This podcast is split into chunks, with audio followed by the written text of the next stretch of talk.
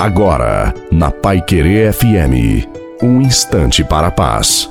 Boa noite a você, boa noite também à sua família. Coloque a água para ser abençoada. Muitas vezes passamos por situações, complicações em nossa vida que não nos agrada. Mas Deus permite a dor, o sofrimento para o nosso crescimento, para o nosso amadurecimento. Nada em nossa vida é por acaso. Sempre podemos aprender algo se realmente abrirmos o nosso coração para a graça de Deus.